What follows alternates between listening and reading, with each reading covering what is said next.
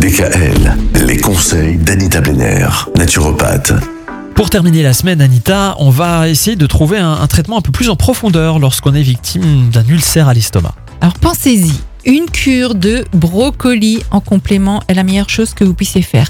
Consommez 50 grammes de jeunes pousses de 3 jours. C'est très précis, hein, mais il faut vraiment chercher ça, de ce légume pendant une semaine diminue ou supprime la présence d'Helicobacter pylori dans l'estomac. Ah oui, carrément. Voilà, si cela vous enquiquine, vous pouvez recourir à l'extrait de brocoli. Il faut qu'il soit titré à 2% de sulforaphane, à raison d'une gélule trois fois par jour, 20 minutes avant chacun des trois repas. Autre merveille qu'il faut absolument connaître, le miel de Manuka.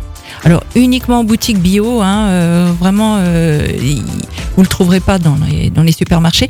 Le miel de Manuka, euh, il a son efficacité sur Helicobacter qui a vraiment été euh, démontrée. Vous pouvez aller au plus simple en mélangeant également de l'aquilée, de la coriandre et du basilic. Et vous avez déjà le choix. Mais si vous voulez combiner le meilleur en un seul remède pour des raisons pratiques, il existe une formule en gélule qui associe en synergie trois remèdes de terrain dont je vous ai parlé plus haut. Donc l'aquilée millefeuille qui possède un effet régulateur sur l'acidité gastrique, les graines de coriandre efficaces surtout contre la dyspepsie. C'est une propriété reconnue par la Commission européenne. hein. C'est un antispasmodique et un anti-flatulence. Et le basilic utilisé depuis l'Antiquité comme un antispasmodique. Même en pharmacie, vous pouvez le faire. hein. Pour ce qui est euh, des huiles essentielles, on a la menthe poivrée, l'huile essentielle d'origan, l'huile essentielle de lemongrass et de camomille matricaire.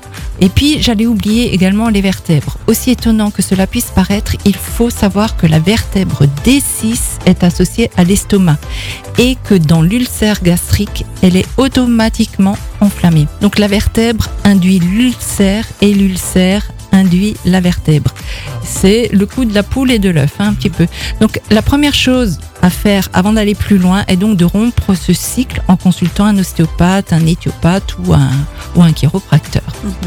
Et puis vous pouvez aussi aller voir une naturopathe. Aussi.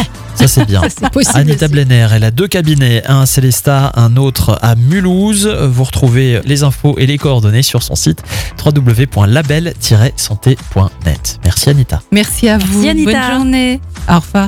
Retrouvez l'ensemble des conseils de DKL sur notre site internet et l'ensemble des plateformes de podcast.